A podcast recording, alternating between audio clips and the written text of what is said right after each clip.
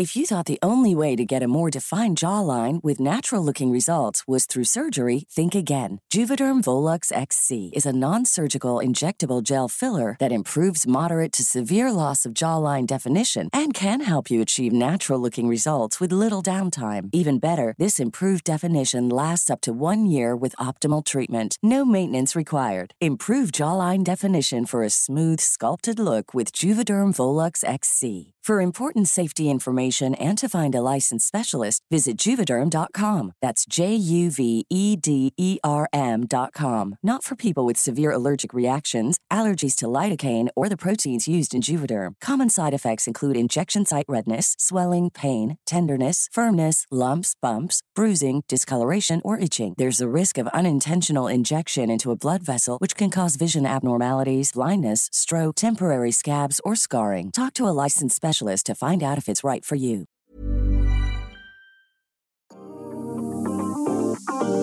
Agosto es también popularmente conocido como hongosto, porque es justo el clima veraniego, con lluvias y humedad que permite que veamos cada vez más hongos. El universo fungi es enorme y afortunadamente hay cada vez más interés por conocer de él de manera respetuosa. En la guía del fin de semana nos asomamos a esta curiosidad por asomarnos a su mundo y por eso invitamos a la charla a la creadora del proyecto La Hongoteca, Ana Rosas. Ella nos dará detalles de su iniciativa, de dónde se pueden encontrar más hongos en el país e incluso algunas curiosidades para tener un buen recorrido temático que se le conoce también como micoturismo. Además les daré algunos otros datos, etcétera, muy interesantes para que disfruten el hongosto. Ahora sí que hagan su agosto en hongosto. Quédense a la charla y al podcast que viene muy cargadito de naturaleza y además a la guía en segundos que va al final del episodio donde les voy a recomendar un par de actividades que pueden hacer no solo este fin de semana sino todo el mes. Les recuerdo mi nombre, yo soy Ariana Bustos también conocida como la señorita etcétera.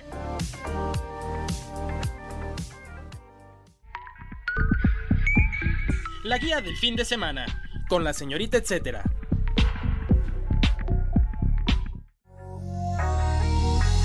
Damos la bienvenida a Ana de la Hongoteca. Ana, muchas gracias por tu tiempo, Ana, que también sé que estás en el momento más hongoso.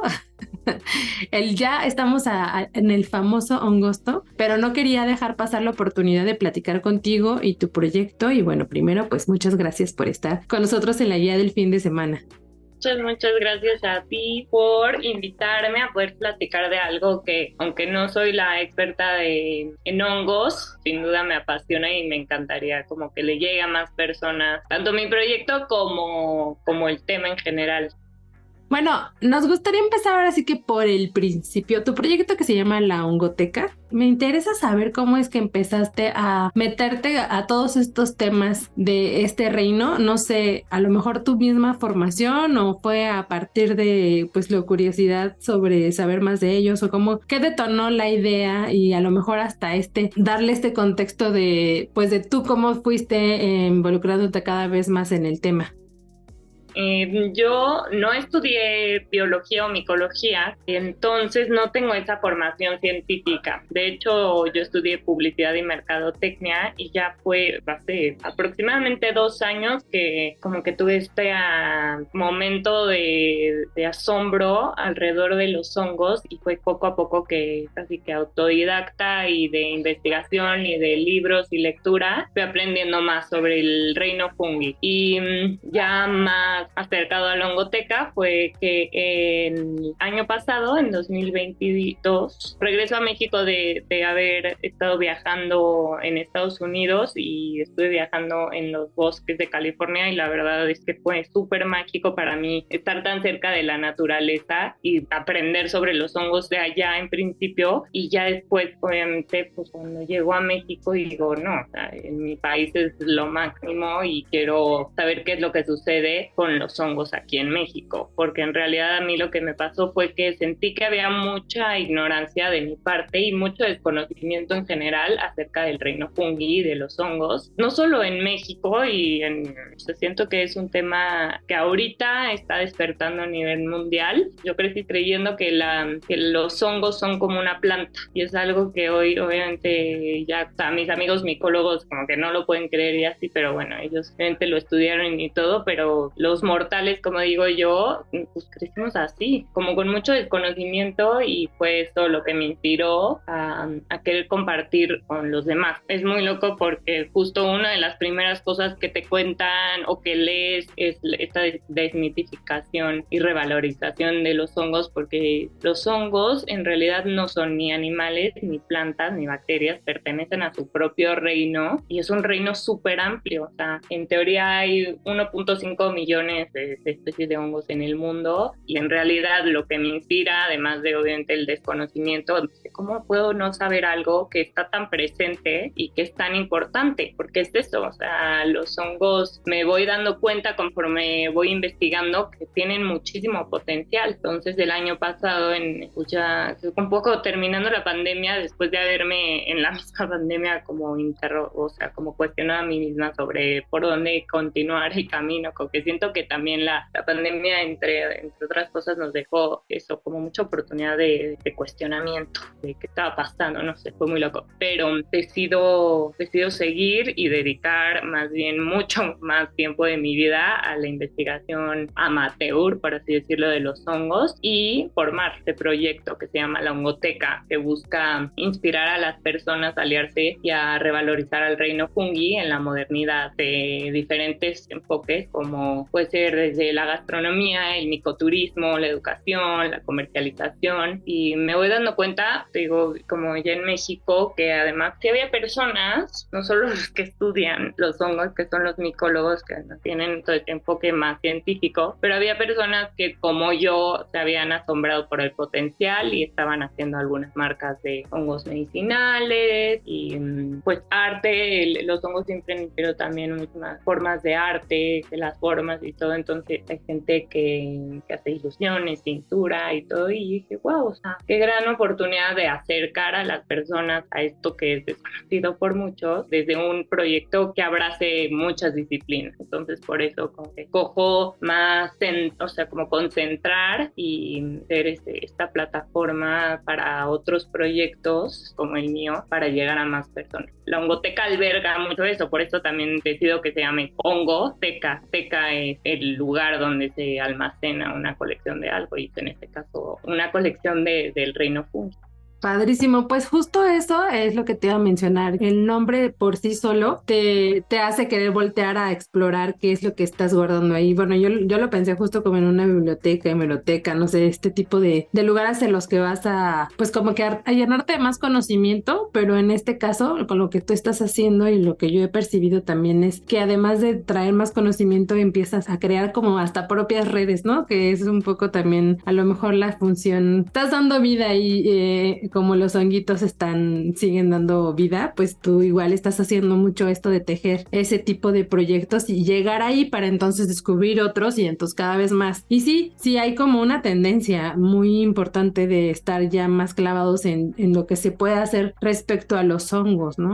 yo lo he visto, en, por el trabajo me toca mucha cuestión gastronómica, pero esto que mencionabas del micoturismo, que no sé desde cuándo exista o si en México se está ejerciendo tal cual, hay demasiadas caminatas y cada vez más creo de, pues para hacer recolección de hongos y eso. Y bueno, a partir de, de estos puntos me gustaría que igual me cuentes como qué tipo de actividades, además de hacer esta plataforma como de difusión de otros proyectos que tienen que ver con el reino fungi, ¿Qué otro tipo de actividades promueves tú a partir de? Porque he visto ahí que tienes también este muy recientemente una charla que va a haber. No lo pierdan de vista el proyecto este nuestro se escucha para que se animen a irse involucrando justo como tú lo estás haciendo este de distintas áreas, ¿no? Entonces, igual por ahí si puedes contarme algunas que tú tengas muy en particular organizando o algunas otras que quisieras este darles aquí como salida perfecto, claro que sí, justo, o sea, mm, el tema gastronómico que mencionas es de lo primero que aparece porque además yo también creo que es la manera más fácil para llegar a, nuevos consumidores que se están también cuestionando y están viendo que cada vez hay más de, este tema, que yo siento que justo entre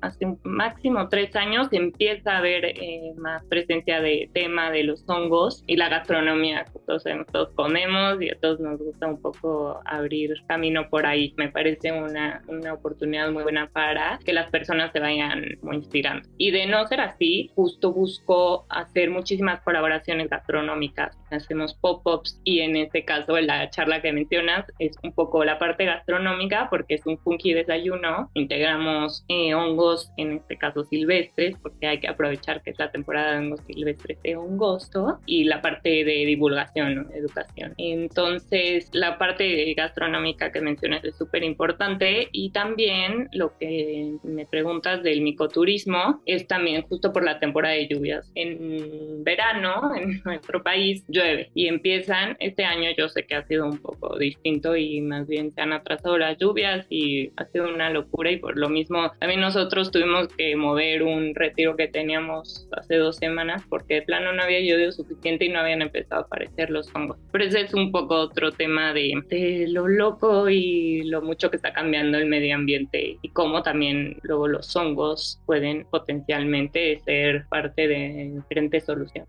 En la temporada de lluvias en nuestro país, los hongos en, en diferentes regiones de manera natural aparecen, los hongos silvestres, y hay muchísima tradición de, de este tema en nuestro país en diferentes localidades, como de manera más rural y tradicional. Entonces, la Ongoteca decide también colaborar con otros proyectos eh, como Simbiosis y otros micólogos que tienen este conocimiento más arraigado para acercar a las personas al micoturismo, que es una manera de turismo que busca pues significar eh, la tradición de los hongos y también que, pues, que se aprenda de la manera correcta de cómo cosecharlos, cómo cocinarlos y mm, acercarte a la naturaleza también es un agasajo. Entonces tenemos diferentes actividades de micoturismo que varían por región, que varían, hay, hay unas como de un día, hay otras del fin de semana completo y todas las experiencias de micoturismo, lo más importante es que tú te lleves el conocimiento sobre los hongos y también la experiencia de cómo recolectarlos, verlos en la naturaleza y pues te empapes esta parte tan importante que es nuestro país. De hecho, colaboramos con no solo con los micólogos y otros proyectos enfocados en hongos, sino con hongueros y hongueras tradicionales de esta zona, que son estas personas clave porque tienen el conocimiento de generaciones atrás. Entonces, de esta manera también vemos potencial en la preservación del conocimiento. Que eso se me hace un poco, bueno, ahora que lo mencionas, em, como un poco esta cuestión que pasa con las artesanías, que viene de generación en generación y que si no se continúa o no existe este interés genuino por mantener esta actividad, pues se va desapareciendo y creo que es un punto bueno que esté como en, teniendo esta tendencia o este poder, el micoturismo en este caso, porque estas personas que saben hacerlo, pues están transmitiendo el conocimiento incluso ya fuera de su familia, ¿no? Sí, eh, tiene como este potencial de preservar más que otra cosa. Es uno de los enfoques principales del micoturismo, ¿no? La preservación, tanto el estudio como la preservación. Hay el micoturismo como para el tema micológico y científico, y tienen que ver la totalidad del cuerpo fructífero, que sería lo que conocemos comúnmente como hongo. Y es, lo, o sea, quiero contarte este dato porque a mí me sorprendió mucho en el tema, digo, como que ya llegué a México y dije, bueno, ¿qué está pasando aquí? Porque este es mi país y aquí quiero seguir explorando y compartiendo. Em, el tema de la preservación, por ejemplo, de las lenguas, así como el de las artesanías, tenemos 68 lenguas en nuestro país, 68 lenguas indígenas y 63 lenguas de esas 68 tienen directamente nombres para especies de hongos. Entonces estamos hablando de que la relación cultural a nivel nacional con la junga es súper poderosa no solo a nivel cultural tradicional, también somos el segundo país que consume más hongos comestibles a nivel mundial. Primero es China y México consume realmente muchas variedades de hongos y va de la mano con esa preservación o conocimiento que viene de todos los pueblos alrededor del país que consumen y que saben cuáles hongos se comen y cuáles no. Oye, y bueno, nada más como para irme cambiando un poquito de tema, porque es súper extenso ahora, cada vez que me dices más cosas creo que, que sí es súper profundizar, pero eh, este tipo de actividades que tienes, las, o sea, como hay cierta temporalidad o las vas publicando ahí o hay algunas que digas ya cada mes se hacen, entonces para estar pendiente de ellas. Sí, el tema del micoturismo sí es eh, en esta temporada por el tema de las lluvias, de que los hongos necesitan cierta humedad para aparecer entre bosques eh, de encino, de oyamel, etcétera, etcétera. Y entonces las salidas a recolección son durante esta temporada. Si no alcanzan eh, salidas de recolección e identificación de hongos silvestres con longoteca, hay varios proyectos que están haciendo. Entonces pueden inclusive escribir directamente a longoteca y si ya no hay cupo en alguna de nuestras actividades. Yo feliz de la vida les puedo recomendar otros proyectos.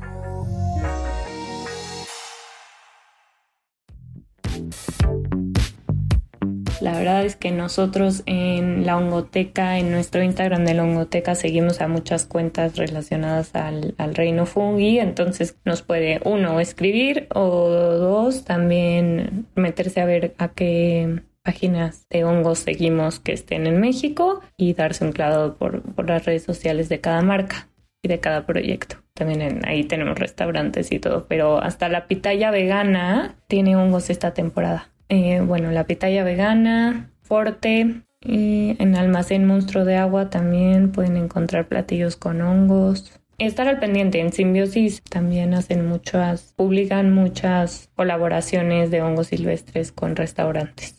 Y también se me olvidaba que hay dos ferias de hongos muy cerca. Una es el 12 y el 13 de agosto, es la Feria Autónoma del Hongo y la Milpa. Y la otra es la Feria del Hongo de Coajimalpa, que esa es el 18 al 20 de agosto. Entonces también para que puedan darse una vuelta. En cada feria hay comida, hay hongos silvestres, hay talleres, hay exposiciones, charlas. Y es muy, es muy lindo ver porque es desde un, desde un lugar súper cultural de estas diferentes zonas.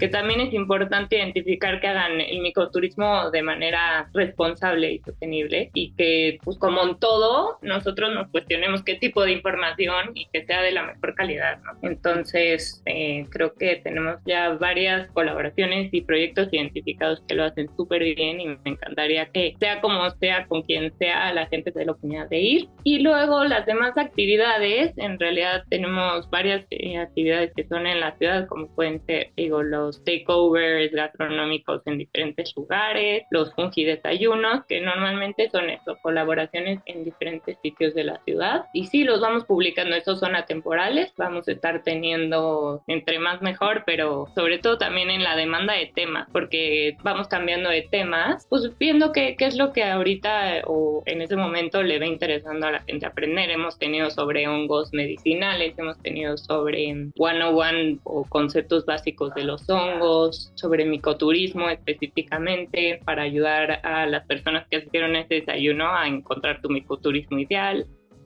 El dato, etcétera. Descubre las actividades que se organizan desde la Ongoteca a través de sus redes sociales. Los encuentras como arroba la Ongoteca.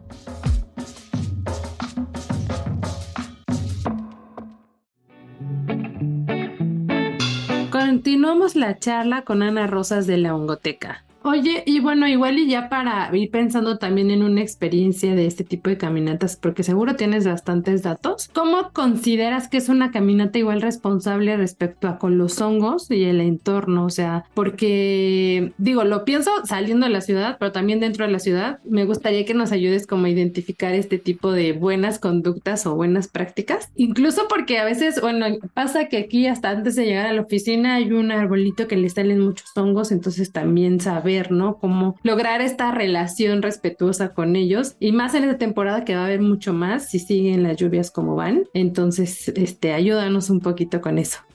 Sí, que queremos que siga lloviendo. Bueno, no queremos que siga inundando la Ciudad de México, pero sí nos gusta que siga lloviendo para que sigan apareciendo diferentes especies y siga el curso de aparición de ciertas especies, porque durante la primera etapa de lluvias aparecen ciertos hongos durante así y cuando hay más humedad y se acerca más septiembre, octubre, aparecen ya las últimas variedades de hongos. Para empezar, es súper importante que sepa, que nos esté escuchando, que no todos los hongos son comestibles, tampoco todos los hongos son venenosos, más bien sí hay una responsabilidad importante en el, en el ir con un experto. Yo misma voy con otros expertos porque no estoy ahí en, este, en ese momento de, de mi estudio y de mi conocimiento, entonces voy con micólogos o recolectores. Estas personas tienen mucho más información para saber cuáles se cosechan, cuáles se consumen, cuáles son hongos justo de, de, jardín y no pasa nada, o sea, tampoco son comestibles, pero no deberíamos consumirlos y tampoco como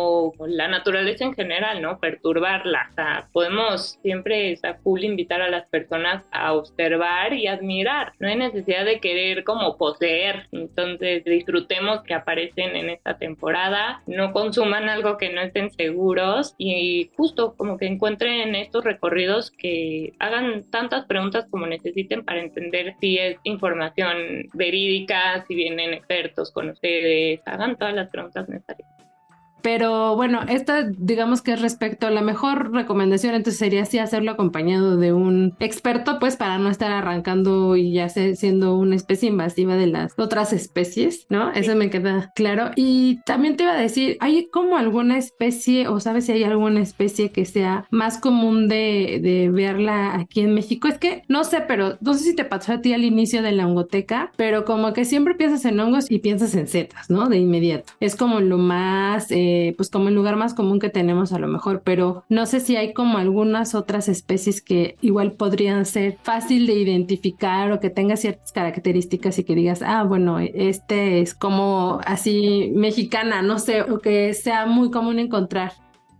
En realidad, a mí me encanta, pues me encanta hablar de esto porque tú me dices, bueno, cuando decimos hongos, lo primero que pensamos es en setas. Y pues por eso que hasta me metí más en, en el tema, ¿no? Porque decíamos hongos y había quien decía, eh, ay, no, esos son súper tóxicos en general. Ya es una generalización. Y había otros que me decían, bueno, los alucinógenos, psicodélicos, que en realidad la manera correcta de llamarlos serían con propiedades psicoactivas. Y pues tampoco son todos, ¿no? En fin, em, más que identificar un hongo, pueda haber que caracterice a México, en realidad no. A nivel general, yo creo que también hay un hongo que muchos conocen, que es el hongo que tiene un sombrero rojo y que tiene conjuntitos que en realidad se llaman escamas blancas. Ese hongo, o sea, no es característico de nuestro país, es especie de hongo en diferentes lugares del mundo, pero es una especie de hongo que vemos y sabemos que además no se come y de preferencia pues si no se come, pues, pues para que se cosecha. Pero se llama manita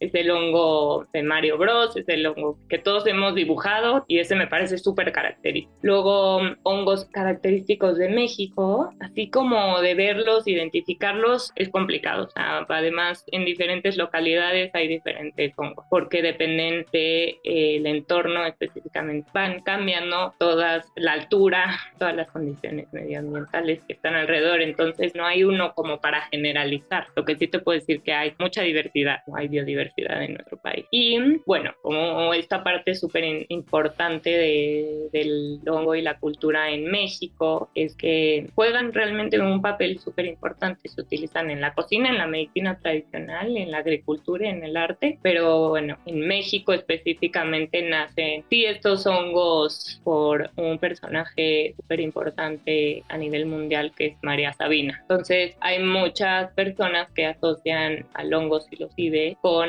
México, pero es porque pues tradicionalmente se usa como medicina. Es verdad, no había pensado como que personaje de México a lo mejor no estuviera como en esa proyección, ¿no? Este internacional incluso. Oye, y ya casi para ir cerrando, para ubicar tal vez ciertas regiones del país donde podemos ver más hongos esta temporada, ¿cuáles nos mencionarías como para tener este mapita? La zona centro es una característica por tener estas condiciones que te menciono para que haya mucha variedad. Estoy hablando del Estado de México, Puebla, Tlaxcala, Hidalgo, Querétaro, o sea, toda zona centro tiene mucha variedad. Y también proyectos que me gustaría mencionar en Chiapas y Oaxaca. Bueno, en Oaxaca obvio, porque ahí todo el mundo dice, pues Oaxaca, ¿no? Porque de hecho ya está festivales, ¿no? En Oaxaca creo que hay uno como ya muy conocido y creo que va a ser ya pronto, ¿no? También, o sea. Sí, ah, creo que ya hubo un par. Guajimoloyas es un lugar como muy característico de, de los hongos en Oaxaca. Y sí, hay, hay mucha tradición, te digo, mucha cultura en nuestro país. Y yo voy a ir a un festival este año, el Festival del Hongo de Villa Guerrero. Es en Jalisco, es el más lejos que voy a ir. Y hay también muchísima variedad en la región de los volcanes de Jalisco cerca de Guadalajara y hacia el norte. No, es que es impresionante, yo creo que nunca acabaríamos. Oye, y nada más como para tener ahí en el radar, cuando hay humedad hay honguitos, o qué es lo que podemos decir, seguro que hay un hongo. Bueno, en cuanto a la temporada, tengo una amiga que dice, cuando ya se inunda la Ciudad de México, es que ya va a haber hongos en el bosque. Pero sí, Ok, buenísimo, Ana. Bueno, pues ya vamos cerrando esta conversación. Ya me queda claro que hay muchísimo más cosas que hablar sobre el tema, pero para que la gente pues escuche tu voz, sepa en qué consiste esta curaduría que también estás haciendo tanto de proyectos y este intercambio de información, si hay como alguna otra inquietud, incluso después yo creo que podemos hacer una rutita para que nos propongas tu proyectos incluso dentro, este, para ir a involucrarnos más con los hongos. Pero bueno, ahí les voy a poner las redes sociales para que también también echen un vistazo varias publicaciones que tienes que me parecen súper informativas, pero también divertidas y dinámicas. Eh, hay algunas especies de hongos que a lo mejor ni siquiera sabemos cómo se llamaban. Eh, bueno, la que tengo muy presente fue una que vi que se llamaba cola de pavo, que estoy segura que muchos de los escucha las han visto en alguno de los eh, árboles de la propia ciudad, ¿no? Pero bueno, está muy interesante y agradezco que tengas este proyecto para que nos estemos involucrando más con lo que cohabitamos y que a veces ni siquiera nos detenemos tenemos apreciar realmente y su valor, que eso nos daría otro episodio totalmente de la función que pueden tener en, en el medio ambiente y para con los seres humanos también. Muchas gracias. Sí, voy a intentar seguir compartiendo información que le aporte a la vida de las personas, pero también justo que cualquier persona que tenga dudas y todo, el canal está abierto para seguir generando también alianzas, expandir el misterio y simbiosis como hacen los hongos en la natural. El dato, etcétera más datos para conocer a los hongos. Nanacatzin era la deidad en la que creían los mexicas como el santo patrono de los hongos. Se cree que hay 1.5 millones de especies en el planeta y 20.000 producen setas. La etnomicología es la ciencia que estudia la función de los hongos, usos tradicionales y la relación con el ser humano. Se tiene registro de que a estos organismos los aztecas los llamaban nanacat, que significa carne. El contenido de minerales en los hongos comestibles varía entre 6 y 11% según la especie. Su reproducción se lleva a cabo por medio de esporas y la colecta se realiza de junio a septiembre. Además, ya para terminar con este tema de los hongos, los invito a visitar www.aderezo.mx, donde estamos llevando bastantes notas relacionadas con los hongos, con este hongosto. Entre ellas, tenemos una entrevista con un proyecto que está en constante investigación y a punto de publicar el primer diccionario de hongos de la Ciudad de México. También hablamos de algunos mitos, como de los que se creen que son venenosos o no los hongos. Hablamos con algunos recolectores de distintos puntos del país, como Tlaxcala, para que nos den tips de cómo recolectar hongos o cómo identificar los comestibles de los que no son comestibles. Y bueno, un etcétera de notas que tenemos en aderezo que seguro les funcionarán para involucrarse más con estos organismos maravillosos que son los hongos.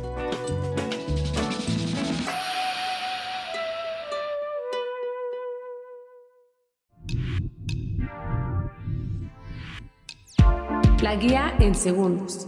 A continuación les comparto un par de actividades que pueden leer a detalle en la agenda web que se publica en El Sol de México cada jueves a la par que este podcast y en la agenda impresa dominical del Sol de México. Varios de ellos estarán disponibles no solo este fin de semana, sino todo el mes. Cultura japonesa en pantalla. Si están interesados en explorar más de la cultura nipona, no se pierdan el Japan Film Festival que tiene agregado el Independent Cinema Esto es una serie de proyecciones virtuales gratuitas en las que podrán acercarse a conocer la manera en la que se consume el séptimo arte allá a través de los minicines, que son salas muy pequeñas e independientes, muy tradicionales allá en Japón. ¿De qué va? Bueno, preparen las palomitas y denle clic al sitio oficial que es jff.jpf.go.jp. Tal vez suena muy elaborado, pero les juro que en la agenda web les voy a poner el enlace. La cartelera contempla 12 películas subtituladas, pero disponibles también en audio japonés por si quieren escuchar su idioma original. Todas son 10 recomendaciones de los minicines ubicados a lo largo de todo Japón y dos más seleccionadas por críticos de cine y directores activos de festivales de cine internacionales. ¿Cuándo y dónde? Bueno, este festival virtual comenzó el 1 de agosto y culmina el 31 de octubre. Las funciones son a las 5 de la tarde a través de la plataforma que pueden encontrar en Instagram y pueden encontrar en la agenda web del Sol de México, la guía del fin de semana, pero también en sus redes sociales los encuentran como arroba JFF Fiesta de las Culturas Indígenas y Barrios Originarios.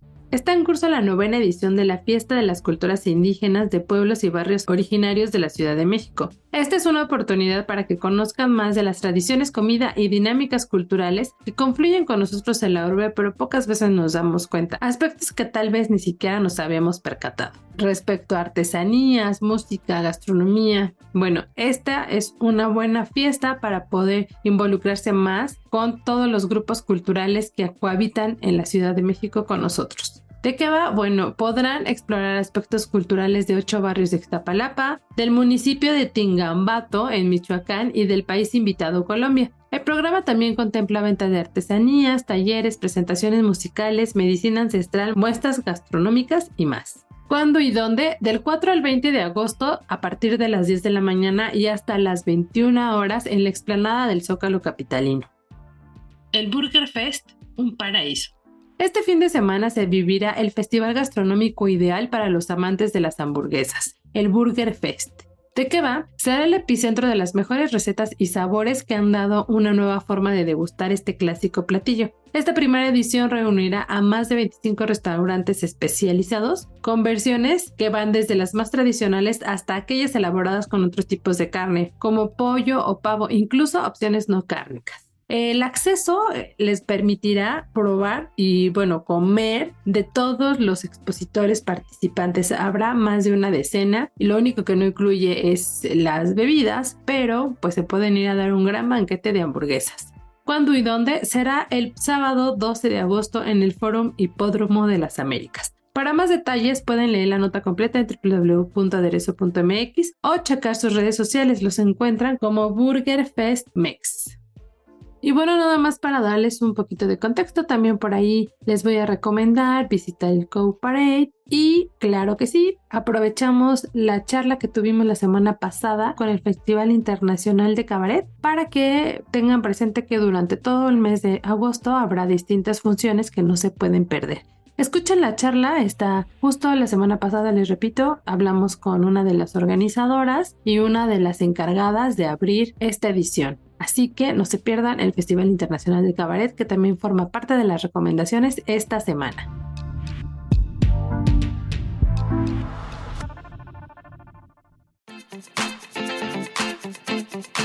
Así cerramos micrófonos de una entrega más de la guía del fin de semana. Recuerden que pueden seguir la conversación conmigo o compartirme también proyectos, recomendaciones, museos, lugares que visitar, a quienes entrevistar en este espacio para profundizar en lo que están haciendo y lo que nos está divirtiendo en la ciudad, ¿verdad? Em, me encuentran a mí en redes sociales como la señorita etcétera, es decir, en Facebook, Twitter e Instagram. Por ahí estaré esperando sus comentarios o también estaré siguiendo la conversación a través de los hashtags la señorita etcétera y la guía del fin de semana. Gracias por su apoyo en producción a Natalia Castañeda y a todo su equipo. Si tienen algún comentario y o sugerencia sobre este podcast, los que se generan desde la Organización Editorial Mexicana, pueden escribirnos al correo podcast.com.mx. Que disfruten las vacaciones de verano. Espero que les estén ayudando nuestras recomendaciones que llevamos ya bastantes desde julio que comenzaron estos días de asueto hasta finales de agosto. Vamos a seguir con la mente clara de que queremos que se diviertan juntos en familia, en vacaciones, tiempo libre. Gracias por darle play a esta entrega más de la guía del fin de semana y nos escuchamos si todo sale bien y si ustedes así lo desean el próximo jueves. Hasta la próxima.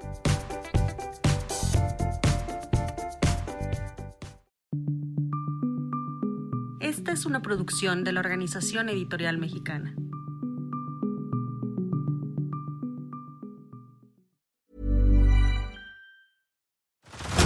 Head over to Hulu this March, where our new shows and movies will keep you streaming all month long.